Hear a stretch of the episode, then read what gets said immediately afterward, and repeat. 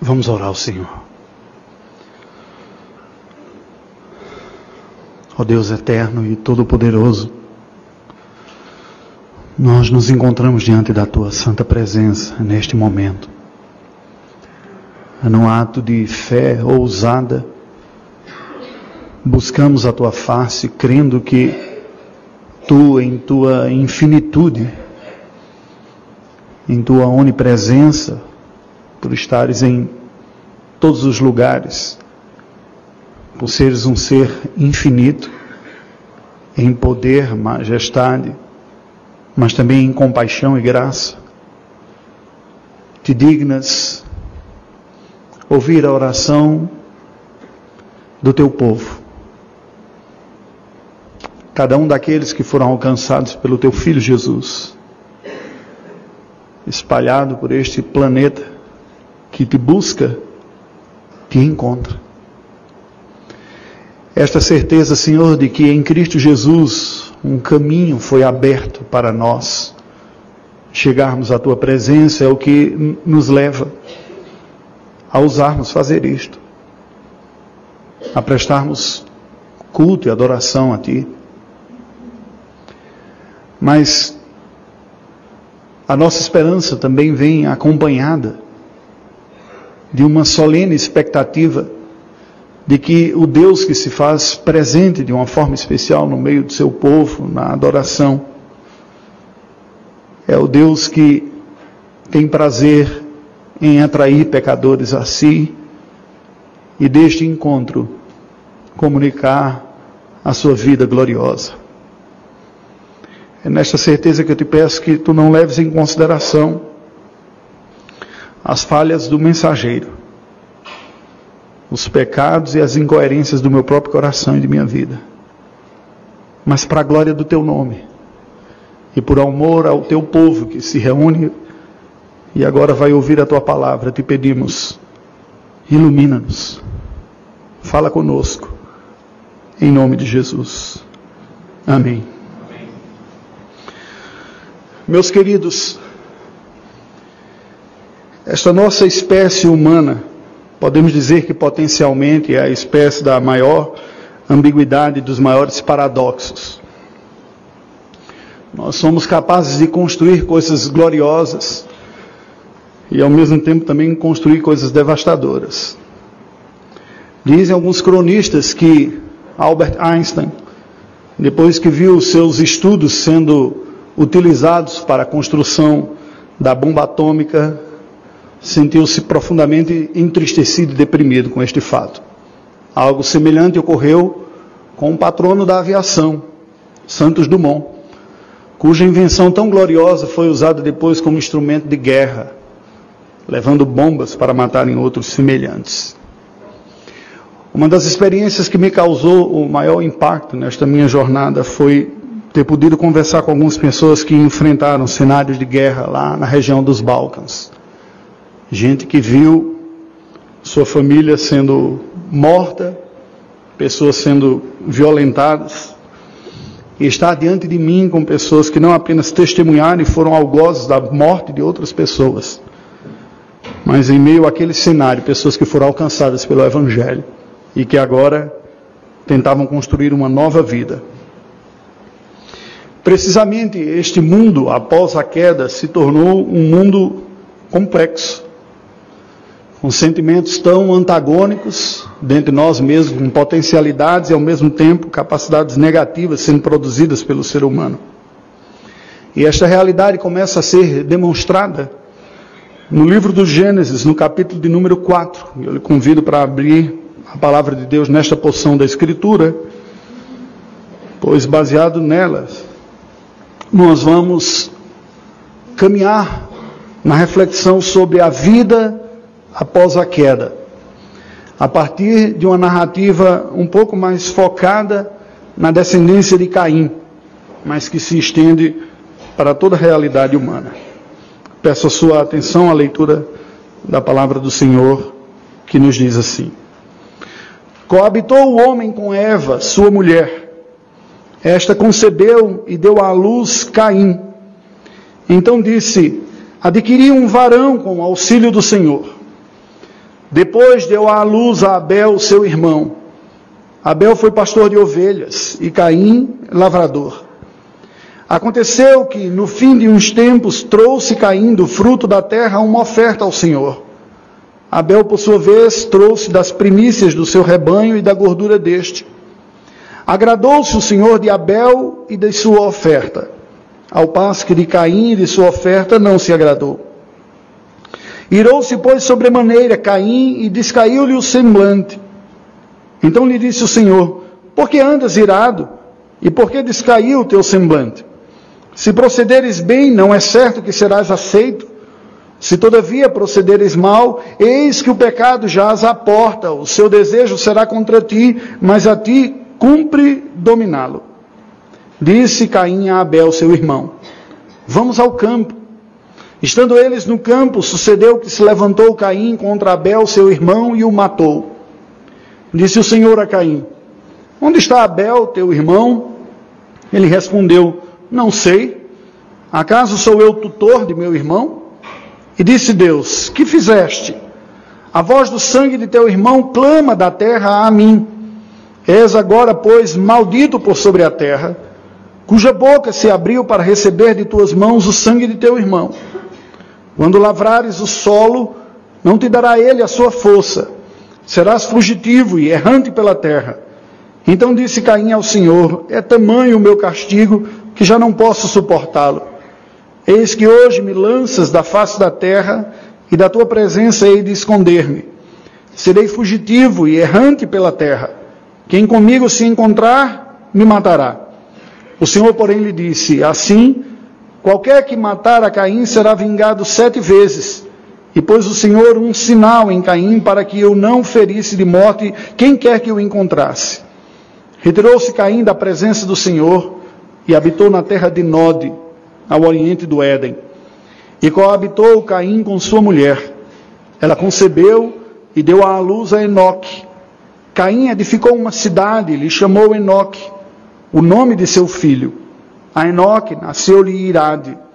Irade gerou a Meujael, Meujael a Metusael e Metusael a Lameque. Lameque tomou para si duas esposas. O nome de uma era Ada a outra se chamava Zilá.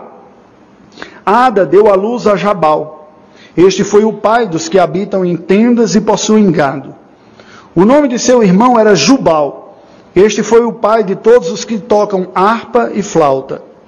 Zilá, por sua vez, deu à luz a Tubal-Caim, artífice de todo instrumento cortante, de bronze e de ferro. A irmã de Tubal-Caim foi Naamá. E disse Lameque às suas esposas: Ada e Zilá, ouvi-me, vós mulheres de Lameque. Escutai o que passo a dizer-vos. Matei um homem porque ele me feriu, e um rapaz porque me pisou. Sete vezes se tomará vingança de Caim, de Lameque, porém, setenta vezes sete.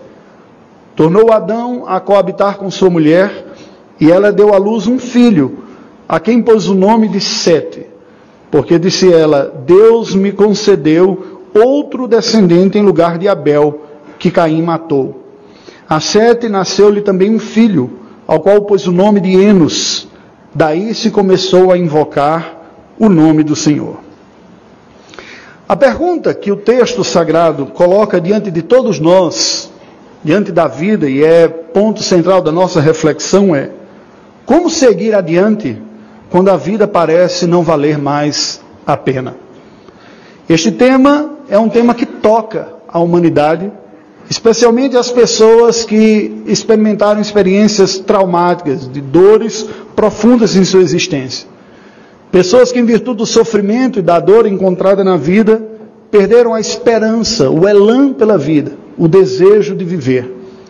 Pessoas que por diversos motivos podem cair em um estado até mesmo depressivo, caracterizado biologicamente pela ausência de energia diante da vida e emocionalmente pela ausência da esperança diante da vida. Quando olhar para o futuro, não enxerga nenhuma expectativa de que a vida possa ser novamente colorida ou feliz.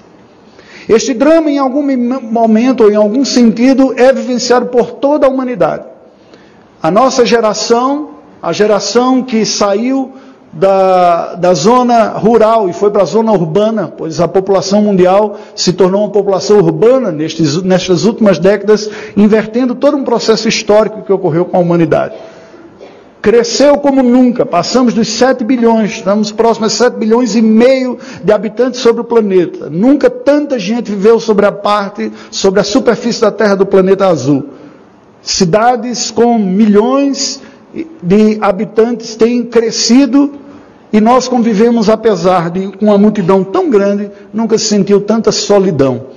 E nunca o homem, com tanto avanço tecnológico e elementos facilitadores, experimentou a tristeza, a dor e a falta de sentido para a vida, como nos dias que nós estamos vivendo. É verdade que essa questão da dor e do sofrimento é muito relativo. Algumas pessoas parecem ter uma capacidade de resiliência maior do que outras, ou seja, de enfrentar as dificuldades da vida e não se deixar abater por elas. Enquanto que outras pessoas, ao enfrentarem algumas dificuldades, aquelas dificuldades se tornam algo monotemático na sua existência e nada mais importa a não ser aquilo que lhe causou tamanha dor. O texto de Gênesis, capítulo 4, foi escrito para demonstrar como a vida passou a ser em um mundo caído com pessoas caídas. Como se tornou a vida humana agora fora do jardim, uma vez que os nossos primeiros pais pecaram e foram expulsos de um lugar idílico e passaram a experimentar a vida como ela é nos termos atuais. A narrativa de Gênesis 4 nos apresenta como se tornou esse desafio da vida após a queda as antíteses e os paradoxos da existência humana, a partir da experiência dos primeiros protagonistas, algumas gerações aqui descritas com foco na descendência de Caim, o primeiro filho natural da humanidade. A humanidade, descendente de Caim, cresce em impiedades, mas também em virtudes em tudo manchada pelo pecado, tornando a vida essa complexidade que é a vida que nós enfrentamos. A cada dia buscando força para seguir, tocando adiante, ora motivado por qualidades, ora batido pelas dificuldades. A esperança no meio de uma realidade desesperançada. O texto de Gênesis capítulo 4, 4 se desdobra diante de nós em três blocos de afunilamento contínuo. Um primeiro grande bloco vai do verso 1 até o verso número 16, focado no drama de Caim, a sua realidade e a sua experiência. Depois, um segundo bloco menor foca na descendência deste primeiro homem natural, a descendência de Caim, dos versos de 17 até o verso número 24. E por fim, Fechando esse afunilamento, dois versículos apenas nos mostram a esperança rediviva em sete. Um, mais um filho de Adão e Eva. O que, é que o texto nos diz? Corramos os olhos aqui por estes versículos e tentamos ver de forma resumida o desdobramento desse texto para nós. Primeiro, o drama de Caim apresentado para nós nos versículos de 1 a 16. Os versos 1 e 2 nos dão a apresentação dessa vida que começa a ser vivida fora do jardim. O texto sagrado começa dizendo: coabitou o homem com Eva. Na língua hebraica, literalmente diz que Adão conheceu Eva.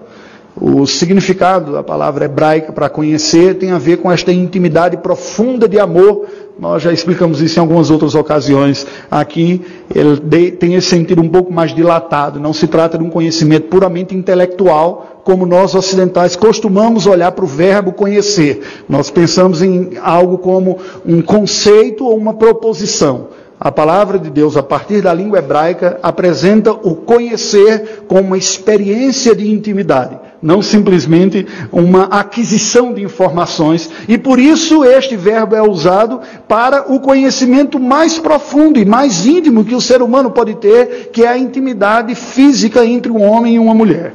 Como fruto deste conhecimento, do amor ou do selo do amor no nível mais profundo entre um homem e uma mulher, entre Adão e Eva, veio a existência Caim, o primogênito, que ao nascer nós ouvimos da boca de Eva aquela expressão: Eu adquiri do Senhor um, um varão com auxílio do Senhor Deus. Depois ela engravida novamente e dá à luz a Abel, cujo significado é simplesmente efêmero, passageiro, frágil, quase como uma profecia ignorada do que seria a sua vida. E o texto sagrado segue dizendo então que Abel foi pastor de ovelhas e Caim foi lavrador. Nos versículos de 3 a 7, nós vemos o episódio das ofertas sendo apresentado aqui diante de nós.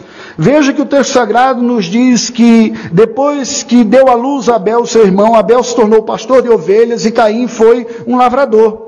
No tempo apropriado, numa certa ocasião, Caim traz dos frutos da terra algo para apresentar a Deus como uma oferta ao Senhor. Mas Abel, em contraste com Caim, traz das primícias do seu rebanho um dos melhores que há e apresenta a Deus com a sua gordura. O texto sagrado nos diz que o Senhor se agrada da oferta de Abel e não da de Caim. Certamente isso não diz respeito à natureza do que era oferecido. Porque mesmo nos sacrifícios depois, ou mesmo nas ofertas posteriores, reguladas pela lei, não apenas o animal era oferecido, mas também frutos do campo, como o bolo da flor da farinha que era tido. O que a palavra de Deus vai nos dizer em outros textos, em João, em Hebreus e mesmo em Judas, para que nós interpretemos esta situação, é que não se trata da natureza, mas se trata da motivação que estava acompanhando aquela oferta. Abel demonstrou uma certa compreensão da mensagem do Evangelho recebido de forma oral da parte dos seus pais, ao trazer para o Senhor as primícias e o que havia de melhor, demonstrando a compreensão de que o primeiro e o melhor é para Deus. Deus é o digno de receber o primeiro e o melhor, mas também muito possivelmente e muito provavelmente houvesse uma própria crença no conteúdo do Evangelho aqui. Eu sacrifico um inocente perfeito do que há de melhor para a adoração a Deus. Em contraste a isso, nós vemos alguém que olha para o culto e para a adoração como uma espécie de performance estética. Porque veja muito bem, se nós olhássemos simplesmente com os nossos olhos, o que nos pareceria mais agradável aos olhos e mais belo em um culto? Um animal berrando e sangrando e sendo estripado diante de nós, ou uma mesa colorida, bem posta, com frutas e legumes, bem equilibrado com todo o colorido da natureza. Certamente aos nossos olhos o elemento estético ressaltaria, apontaria para a beleza do que estava sendo oferecido para Caim. E possivelmente ele mesmo fosse imbuído deste sentido, porque aqui nós temos em Gênesis duas atitudes distintas diante da religião. Aquela que não tenta impressionar a Deus com alguma performance que seja visivelmente bonita, mas confia tão somente na graça do Senhor em nos aceitar através de um inocente sacrificado e por isso mesmo entrega o melhor, porque sabe que Deus recebe o que é melhor, e aquele outro que tenta apresentar do que sobra. Eu pego uma parte do que tenho, impressiono uma maneira de colocar e ponho diante de Deus. Esse contraste nós vamos ver com a viúva que entrega apenas duas moedinhas, e Jesus diz, essa foi o melhor, em, em contraste a Ananias e Safira, que entregam, entregam uma boa quantidade do que tem, mas muito mais preocupado com o testemunho público, entrega como se fosse tudo, mas não tendo sido tudo, o coração não estava propriamente naquilo e foi rejeitado por Deus. Pois bem, quando Deus aceita a oferta de Abel, mas rejeita a de Caim, o texto sagrado nos diz que é, Caim se irou sobremaneira, verso número 5, a tal ponto de descair-lhe o semblante. Sabe aquela situação da pessoa que fica descontente, não gostou do resultado da avaliação que os professores fizeram de si mesmo e não faz questão de esconder o seu descontentamento, está estampado na sua cara que ele não gostou e assim estava caindo. De bico, andando duro, diz: Olha, não gostei, preparei uma coisa muito melhor e Deus assim não aceitou. Mas o Senhor lhe procura e lhe diz, no verso número 6, por que você anda irado, Caim? Porque o seu semblante descaiu. Se você proceder bem, é certo que não será aceito, mas se proceder mal, eis que o pecado jaz à porta. E a ideia na língua hebraica aqui do pecado jaz à porta é como uma serpente de bote na, na beira da porta aqui, esperando aquele passageiro que vem para dar o seu bote. Ele diz: Assim está o pecado sobre você, potencialmente tomando conta dentro do seu coração. E aqui Deus põe em perspectiva a realidade. A rejeição da oferta de Caim não diz respeito à natureza, o que ele ofereceu, mas à atitude de seu coração que não era compatível com o que era oferecido, mas que já dava os seus indícios a partir dos elementos escolhidos, que não tirou do melhor, nem tirou do primeiro. Primeiro ele usufrui, tira o melhor para si, e do que sobra, ele apresenta uma coisa impressionante à vista dos homens, mas certamente não diante de Deus. E aí o texto sagrado nos apresenta nos versos de 8 a 10 o terrível evento do primeiro assassinato registrado na Bíblia Sagrada da história da humanidade, um fratricídio, um irmão que matou o outro. Caim chama Abel, seu irmão, vamos ao campo, vamos dar uma volta. E lá no campo, ele se levanta contra e mata o seu irmão. Deus então procura Caim e diz: Caim, Onde está Abel, seu irmão? E ele demonstra toda a sua malignidade numa resposta irônica e mentirosa, dizendo: Acaso eu sou tutor do meu irmão? Ele já é grandinho, ele sabe cuidar de si. Eu não tenho nada a ver com ele. Mentindo e usando de ironia. Deus então lhe diz: O que foi que você fez? Ah, o sangue, a voz do sangue do teu irmão clama da terra a mim. Eu sei o que você fez no verão passado. Né? Parece até aquele filme lá. Eu sei o que você fez nesta saída aí com o seu irmão. Nos versos de 11 a 16, nós encontramos então o juízo e o alívio divino a Caim. As palavras que Deus dirige a Caim mostram uma sentença identificatória dele com a descendência da serpente. Aquelas palavras iniciais que Deus dirigiu à humanidade, ainda no jardim, dizendo: haverá um conflito entre a descendência da mulher e a descendência da serpente, e este conflito marcará a história da humanidade, já começou a ser, na prática, experimentado pelos primeiros filhos dos nossos primeiros pais. Caim, apesar de ser filho do mesmo pai, da mesma mãe, mostra a natureza espiritual dele. Quem é a sua vocação? Qual é a sua vocação?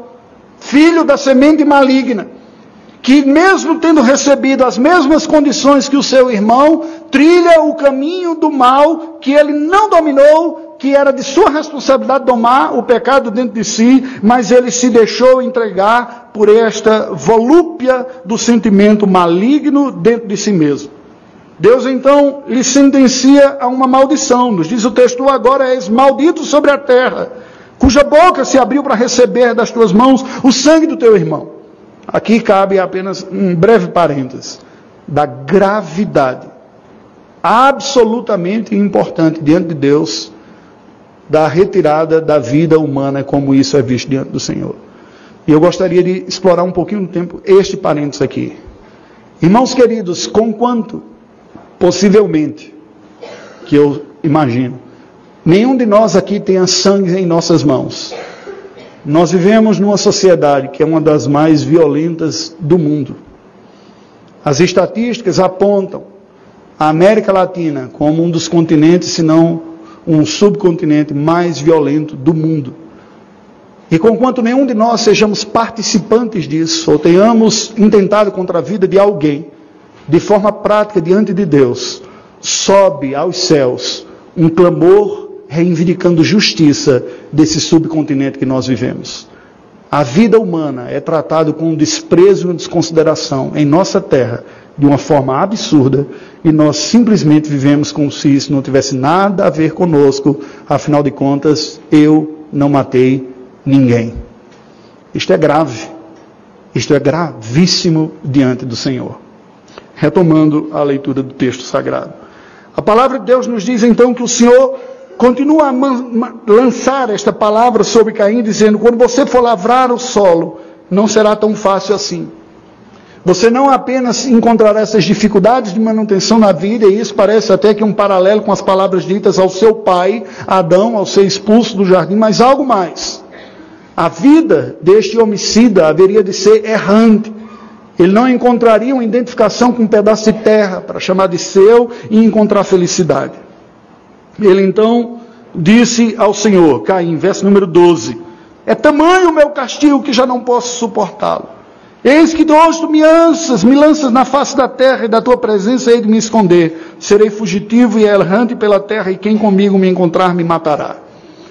É muito curioso nós olharmos para a reação de Caim, porque ao ser confrontado pelo Senhor com o seu pecado, Caim não trilha o caminho da redenção, que é o arrependimento, o reconhecimento do seu mal a dor e a tristeza que vem sobre o coração de um pecador quando percebe as suas falhas e diante de Deus clama por clemência, misericórdia e perdão, e Deus, que é um Deus misericordioso e bom, concede. Mas ele faz uma reação típica de quem não crer no Evangelho. Ao tomar conhecimento da dimensão da desgraça que ele fez, ele entra e começa uma cantinela de autocomiseração. Coitado de mim, Triste sou eu, como viverei nesta terra? Ninguém vai mais me dar abrigo. Fugirei do Senhor, o Senhor agora só lança maldição contra mim. E ele entra nesta cantinela de autocomiseração, ao deparar-se com a desgraça que ele mesmo provocou com suas mãos, mas incapaz de reagir de uma maneira diferente. O Senhor então age, fala com Caim, dando uma outra palavra. Diz: Olha, qualquer que matar Caim será vingado sete vezes. E pôs o Senhor um sinal em Caim, para que não ferisse de morte aquele que o encontrasse. E o texto sagrado nos diz que, enfim, Caim, Caim sai da presença do Senhor, o que é significativo essa expressão, porque indica o estilo de vida dele, e o que significou para ele esta reação à confrontação em fazer a autocomiseração e não o arrependimento. Só lhe restou uma coisa: fugir da presença do Senhor e foi habitar na terra de Nod, ao oriente do Éden. Há muita especulação sobre o que seria este sinal de Caim. Desde explicações absurdas, racistas, xenófobas, que não tem nada a ver, é, xenofóbicas, que não tem nada a ver com o que o texto sagrado nos apresenta. Pode ter sido alguma marca de natureza física, mas eu vejo muito possível, muito compatível com a descrição daquele psicólogo social, Erving Goffman, quando escreve uma obra chamada Estigma. A história de um fratricida seria uma marca que ele carregaria para o resto da vida. E o que o faria uma persona não grata, entre tantos semelhantes a ele. Aí vem o assassino do seu próprio irmão, para viver entre nós. Essa marca ele carregou para o resto de sua vida. E se ao mesmo tempo era pesada e dolorosa, era também uma ameaça para os outros, como quem está dizendo, não mexe com ele, porque ele é um homem perigoso, ele foi capaz de matar o próprio irmão. Mas sigamos. A partir do versículo 17 até o verso número 24, nós vemos uma descrição da descendência de Caim. E claro, aqui já se começa com aquela velha, antiga questão. Se só tinha Caim e Abel, com quem foi que Caim se casou? É? Essa resposta, ou esta questão, não é muito difícil de ser respondida, não. Nós temos que perceber apenas duas informações muito simples. Vire a página, uma página da sua Bíblia, no capítulo número 5, versículo 4. O texto sagrado nos diz: Depois que gerou a Sete, Viveu Adão 800 anos e teve filhos e filhas. Volto para o texto de Gênesis 4. Quando a palavra de Deus nos fala de Caim e Abel, assim como a maior parte absoluta das histórias citadas na Bíblia Sagrada, o texto sagrado não é obrigado e não é exaustivo na abordagem de todos os personagens, mas ele nomeia e narra as histórias que são importantes para nós conhecermos. No meio da vida desse povo, esse povo viveu uma vida como nós, a cada dia acordando, tendo que enfrentar a luta e tendo as dificuldades. A vida desse povo é extremamente resumida em algumas poucas palavras.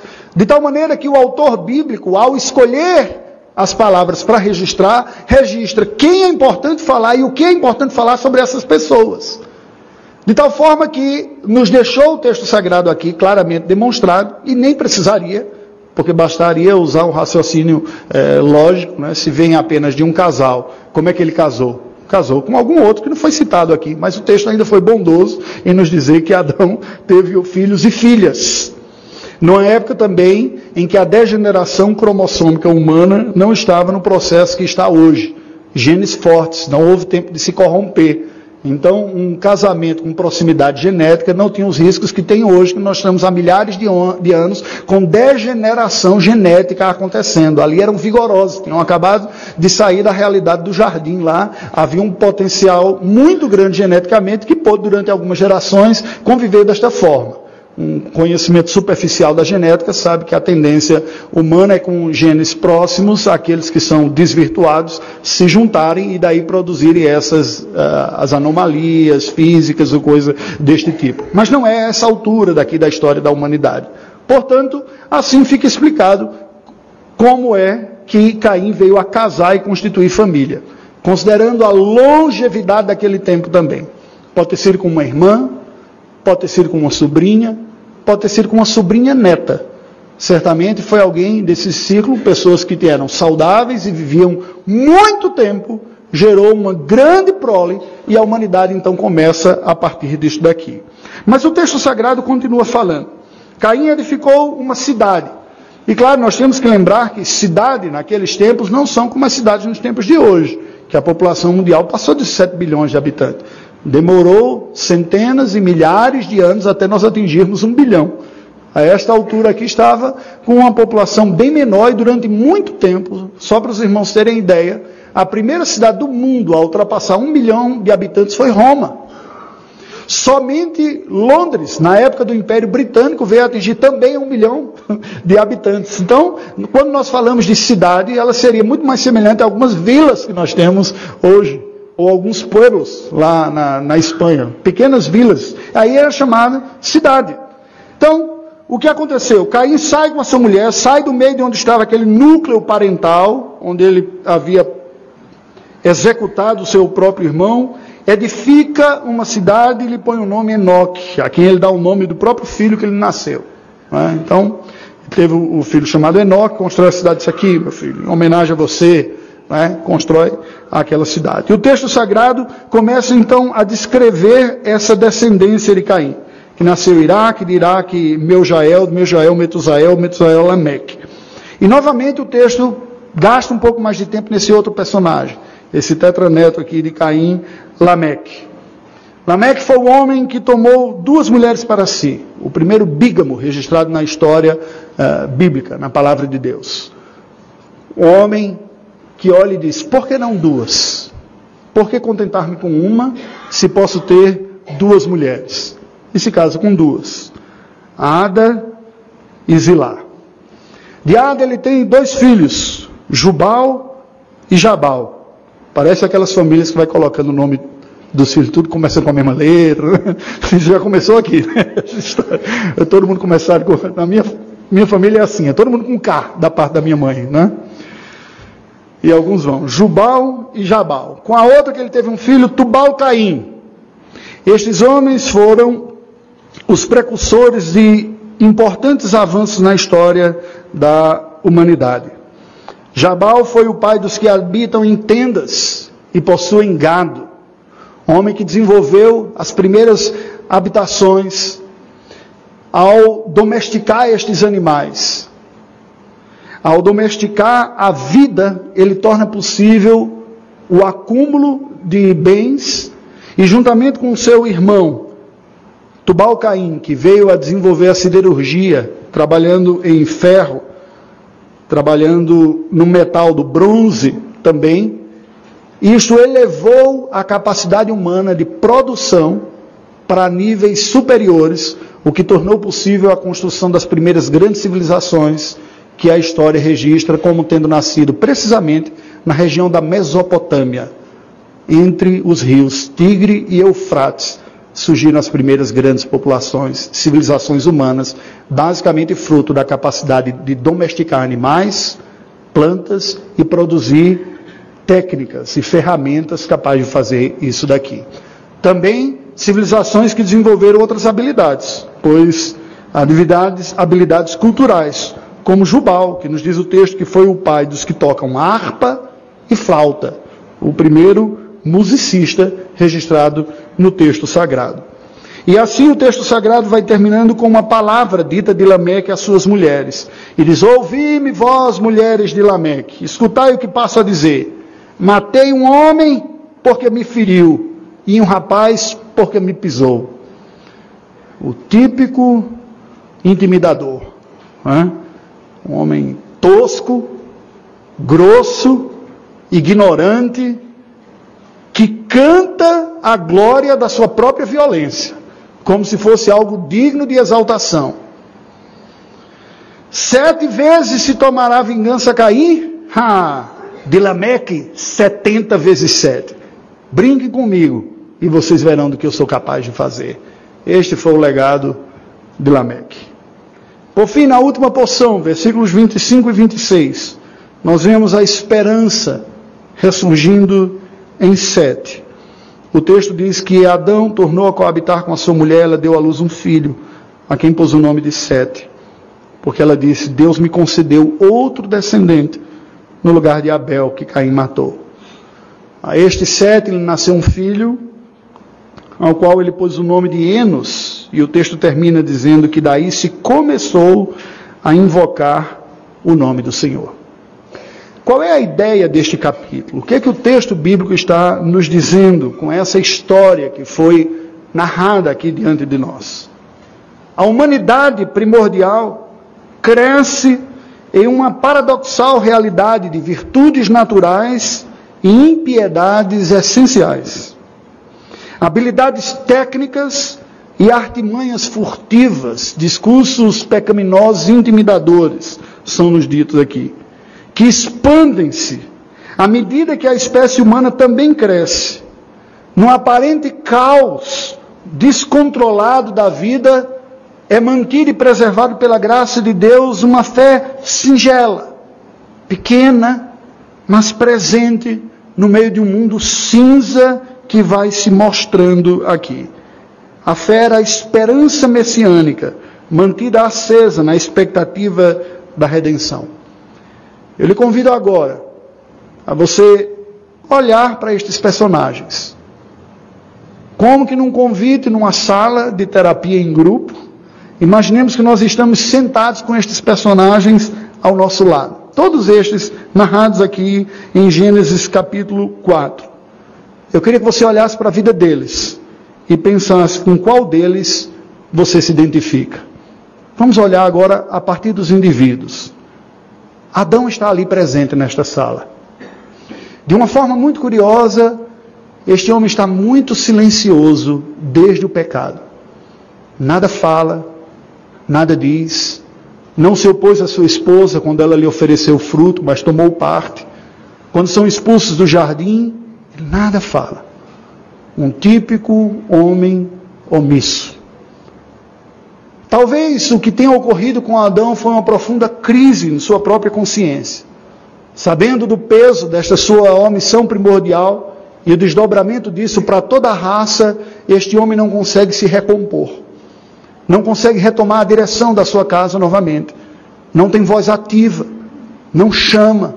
Não fala trancou-se dentro da sua própria prisão interna, da sua própria alma, calado, fechado, talvez a contemplar a cada dia um novo sol que brilha, a raça humana tão diferente de um ambiente tão mais hostil do que aquele que ele tinha começado, e sendo visitado constantemente pela consciência, isso tudo foi culpa minha.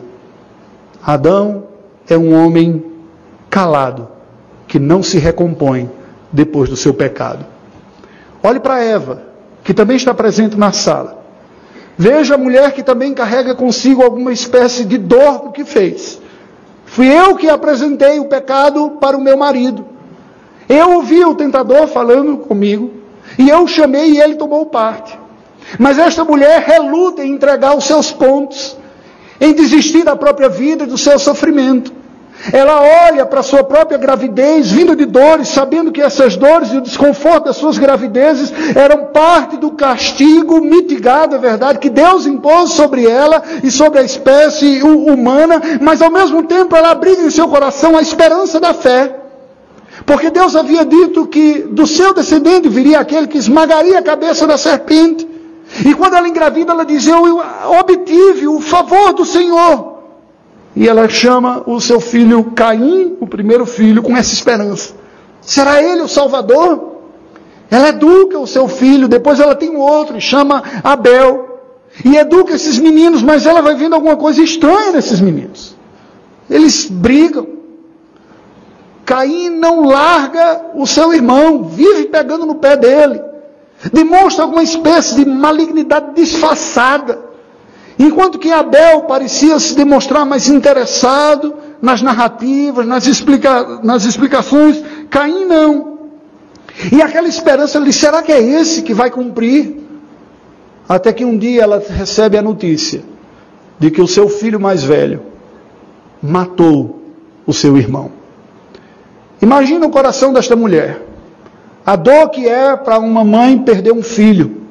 Mas não apenas perdê-lo, perder pelas mãos de um outro filho.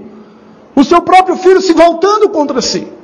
Se nós que somos pais, nós nos sentimos tristes quando vemos os nossos filhos brigando entre si, e não vemos a piedade neles como nós gostaríamos de ver, esta mulher experimenta a dor mais aguda, que é ver não apenas a ausência da piedade nos seus filhos, mas um deles se tornar um monstro assassino e dissimulado. Esta mulher não entrega os pontos. Quando ela engravida novamente, ela então olha e nos diz a palavra de Deus que ela pôs o nome dele de Sete, porque diz: Deus me concedeu outro descendente em lugar de Abel. Ela não falou em lugar de Caim, porque ficou claro que Caim não seria o Salvador. Não seria o descendente prometido, aquele através de quem viria a redenção para a humanidade. Ela não fazia ideia do quanto demoraria, pois viria em Cristo apenas.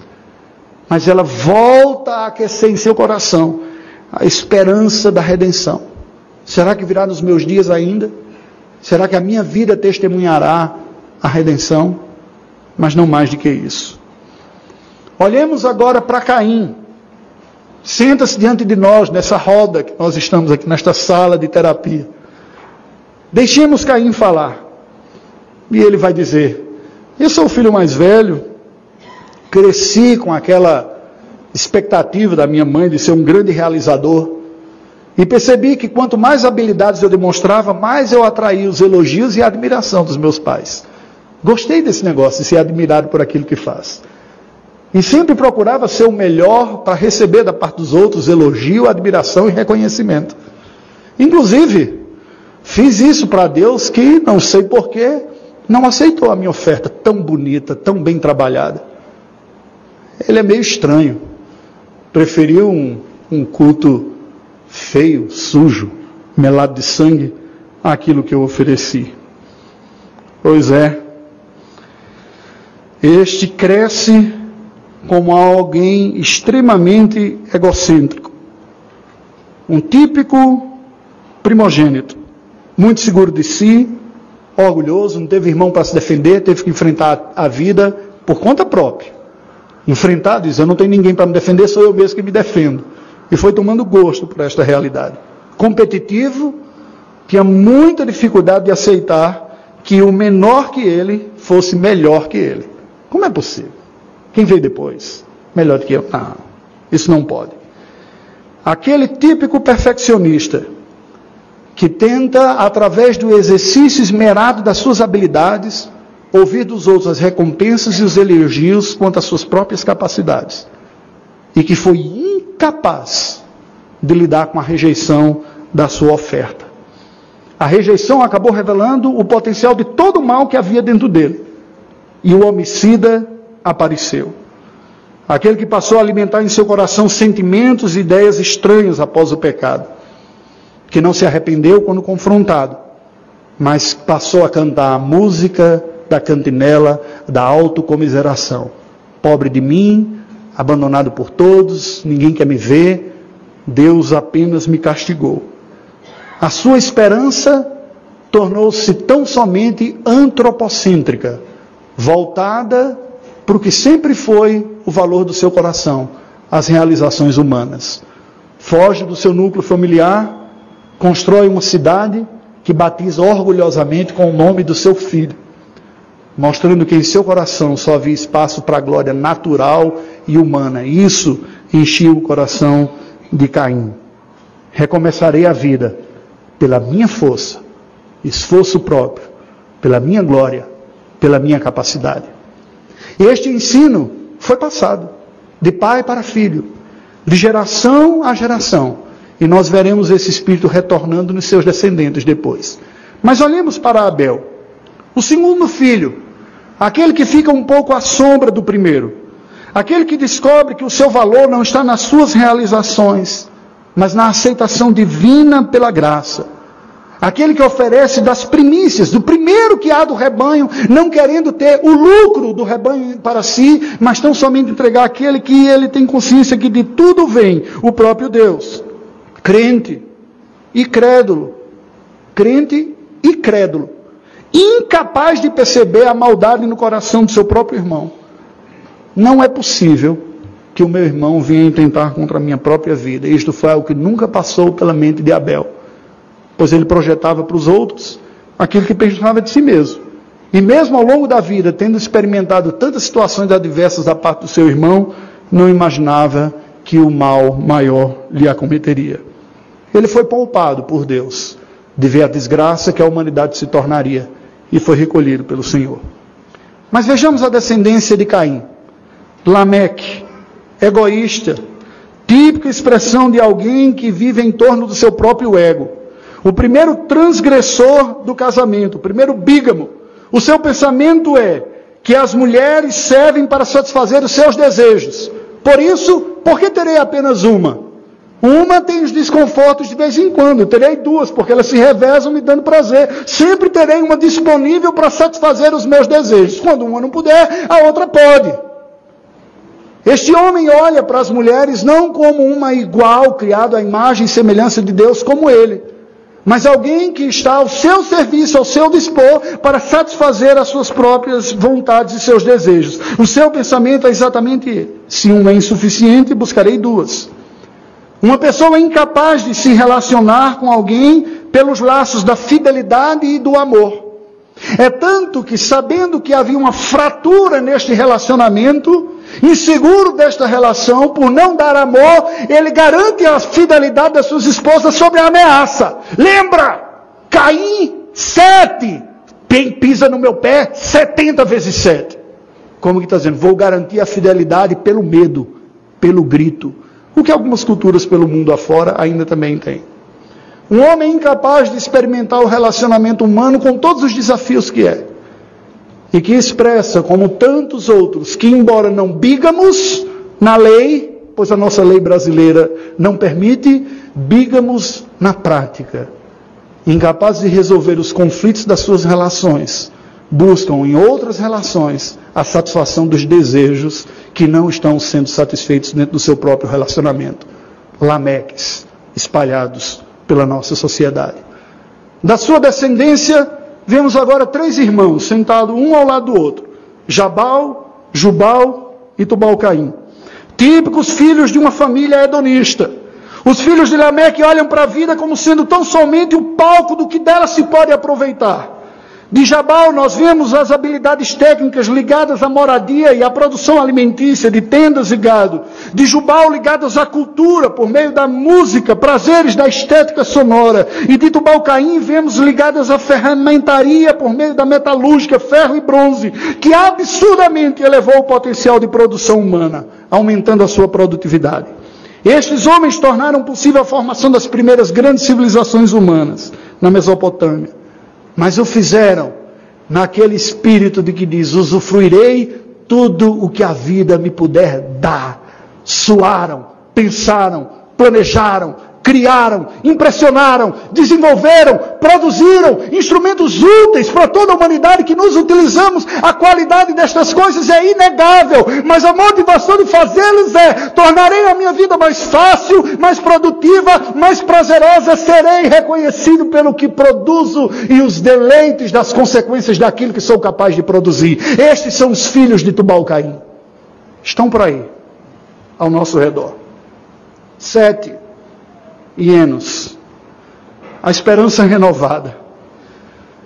Através de Enos, o texto sagrado nos diz um dado curioso, que é através dele se começou a invocar o nome do Senhor, versículo de número 26. O que nos leva a concluir que, conquanto Eva demonstrasse atos de esperança e de fé e de piedade. Ela não conseguiu desenvolver mais isso em atos de verdadeira adoração, de culto e de temor a Deus, de adoração pública. Mas aquelas sementes, como algumas que são lançadas curiosamente por pais não tão interessados e não tão fiéis e não tão dedicados assim, produzem às vezes filhos que têm maior fervor do que seus próprios pais. E que dizem, pai, mãe, vamos adorar o Senhor, vamos à igreja. Aquilo que você me ensinou é maravilhoso, mas eu vejo você um desânimo, um abatimento, uma falta de esperança e de expectativa. É muito curioso quando ocorre assim, né? Porque o mais natural seria a gente esperar o contrário. Os pais que têm fé, o tempo todo ensinando seus filhos para ter na esperança de que eles vinham assumir o seu próprio posto. Mas às vezes ocorre o contrário.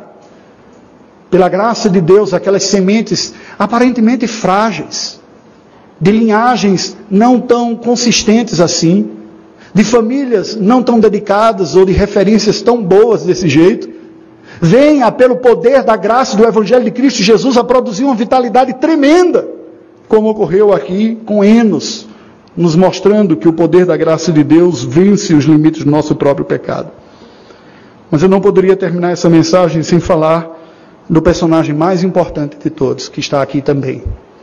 Está no meio das sombras, não está explicitado no seu nome, não o vemos de uma forma concreta como ser humano, mas ele lá está. Jesus Cristo. Ele está presente nas antíteses. Cristo é o que Adão não foi. O representante calado, o representante desobediente e, pecador, encontra o contraste em Cristo Jesus, o representante da raça que foi fiel em tudo e que não calou, mas falou até o fim da sua vida a verdade de Deus para nós, que não foi omisso em nada, mas que diz que a sua comida e a sua bebida consistiam em fazer a vontade do Pai. Cristo está presente em contraste com Caim. Caim é o primogênito egoísta que pensou só em si ao ponto de matar o seu irmão. Jesus Cristo é o primogênito dos irmãos que pensou nos irmãos. Nós que somos a sua igreja, os seus irmãos, ao ponto de dar a sua vida pelos seus irmãos. Onde está Cristo? Cristo está em contraste com Lameque. Lameque foi o bígamo. O esposo infiel, que teve mais de uma mulher, Jesus Cristo é um noivo fiel da igreja, que ama a igreja, que se dedica por ela, que não a intimida com suas palavras, mas que a conquista pelo seu amor. Cristo está presente em contraste com os filhos de Lameque, cujo trabalho foi pensado eles para sua própria glória e satisfação, e o de Cristo para fazer a vontade do Pai e reunir um povo para Deus. Mas acima de tudo, Cristo está presente aqui como a esperança messiânica de Eva, que disserá este descendente que virá. Ele está presente nas ofertas das primícias de Abel, o inocente, primeiro e perfeito que morre no lugar do pecador que oferta para que a sua justiça fosse satisfeita. Cristo está presente na descendência remanescente de Sete e Enos, cuja linhagem daria no próprio Filho de Deus, nascido de Maria. Cristo aí está presente. Meu querido, minha querida, tendo apresentado esses personagens, eu gostaria de perguntar para você com quais deles você se identifica. E gostaria de confessar também diante de vocês que muitas vezes, olhando para eles, eu tenho a sensação de me identificar ora com um, ora com outro. Mas a esperança para estes personagens do passado descritos em Gênesis 4, é a mesma esperança para nós hoje. É o Cristo dado por Deus. Aquele que é capaz de reescrever histórias, de transformar assassinos, egoístas, desobedientes, orgulhosos e hedonistas em novas criaturas, em gente perdoada, achada pela graça, salva. Cristo é a única força capaz para dar esperança para um mundo caído, no meio de uma geração caída. Quando olhar ao nosso lado, nós não vemos muita expectativa de melhoras. Ela está presente em Cristo. Ele, a consumação da vontade de Deus. Curve a sua cabeça, vamos orar ao Senhor. Ó oh Deus bendito, Olha para nós nesta noite. Tem compaixão da nossa vida. Tu nos conheces. Conheces a nossa estrutura. Sabes que somos pó. Te rendo graças pelo teu filho Jesus. A oferta perfeita. Senhor e Salvador. Em nome dele apresento minha vida diante de ti. Em nome dele nós clamamos pela nossa própria existência. Amém.